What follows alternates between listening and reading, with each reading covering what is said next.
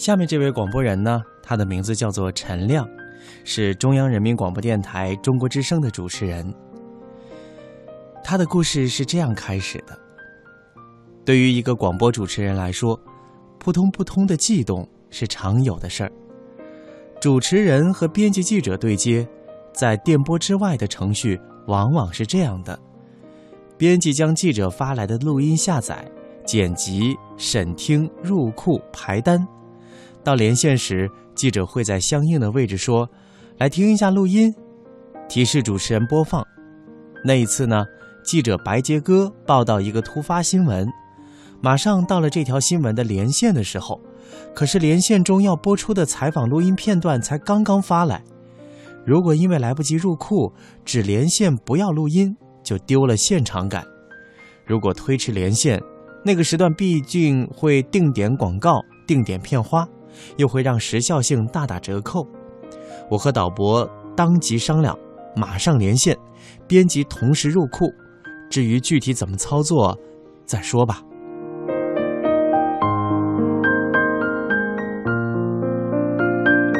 电话切进直播间，白杰哥在现场开始讲述，但他始终没有贸然地说：“来听一下录音。”我一边和白杰哥交流，一边不停地刷新金狗。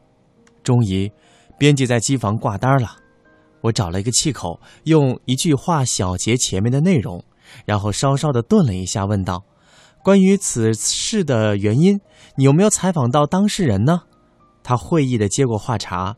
嗯，我刚刚采访到他，我们来听一下录音，真是完美的无缝衔接呀！那一天，中国之声在其他媒体之前抢先安全的播出了这一突发新闻。事后，同事说，这真的是新闻生命的心跳啊！都说广播主持人得有八爪鱼的本事。八年前，我第一次坐在央广的直播间的操作台前，就觉得手指头不够用。金购单、广告播出单、定弹、手动、六响、口报、主站、备战、话筒推子、电话连线、国际声、建立、取消延时等等。同事同事开玩笑的说：“把这些标记啊，得纹在身上。”但其实呢，当初我大可不必这样。二零零八年的时候，我还在长江之滨的黄石电视台做着电视主播。央广的社会招聘启事打乱了原本平静的生活节奏，很多人觉得我疯了。三十三岁，已婚七年，劳模荣誉，就此归零，从镜头前退到幕后。都说人过三十不学艺，但我担心的是，非科班出身的我都三十多了，再不改变，可能这辈子就这样了吧。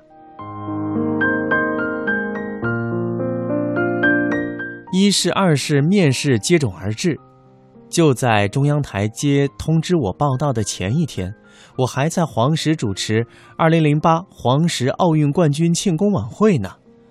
晚会中下起大雨，刘欢正在演唱《我和你》，我帮他撑起伞，在台上完成了采访。雨点折射的灯光如梦如幻，晚会结束意味着将离开电视。未来我能够习惯吗？在高手如林的中央台，我能做什么呢？告别黄石的家人和安逸，我能住到北京的几环呢？迷茫，甚至略有一些恐惧，是因为前途未知。可是已知的前路，又有什么意思呢？二零零八年，我踏进了中央人民广播电台的大门，坐在了。中国之声的直播间，第一次走进直播间，看见 CNR 的标志熠熠生辉。这里就是奏响庄严壮阔的中国之声开始曲的心脏啊！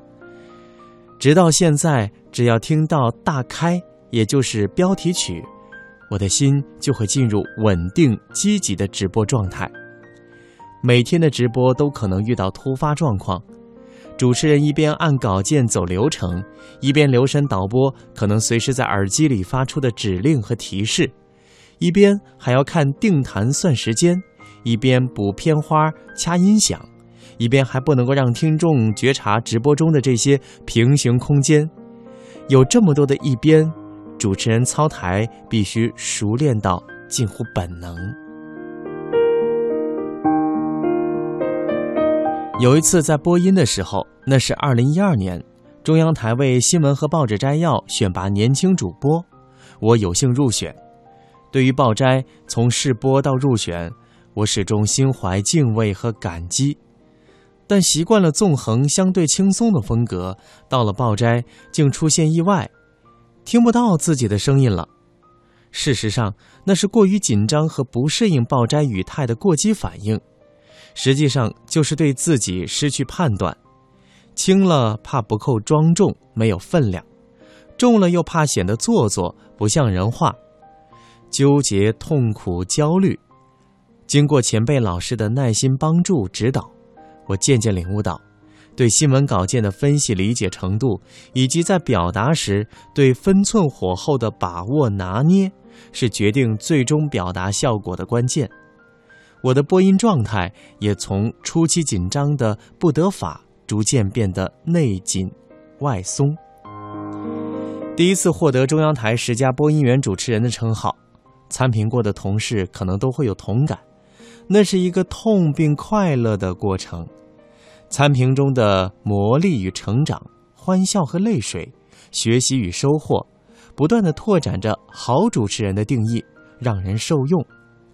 在颁奖晚会上，评委会安排新晋的十佳主持人演唱歌曲《二十年后再相会》。平常大家可能不太会想起这首歌，但是那一天，当昂扬的旋律响起时，在场的所有人都被感染了。歌词那么的直抒胸臆，曲调那么的催人奋进，它的旋律在心中久久的回荡。我和妻子结婚十五年，而《双城记》上演了整整八年。八年前没有他的支持，我不可能辞职来京；没有他的鼓励，我也许没有勇气参加央广全国招考。聚少离多，相望不相闻，是我们八年来的常态。相恋时，我们领略到爱情的甘甜。步入中年，我们逐渐咀嚼出人生的醇厚。这醇厚是家与爱的馈赠，它来自守望和深情，来自彼此心中的那份信赖。年少时的情窦初开，青年时的一往情深，再到今天的难舍难分，对妻子如此，对广播也是如此。因为珍贵，所以珍惜；因为热爱，所以执着。能从事和自己的爱好相符的工作，是一种幸福。我珍惜这份幸福。你在南方的艳阳里，大雪纷飞。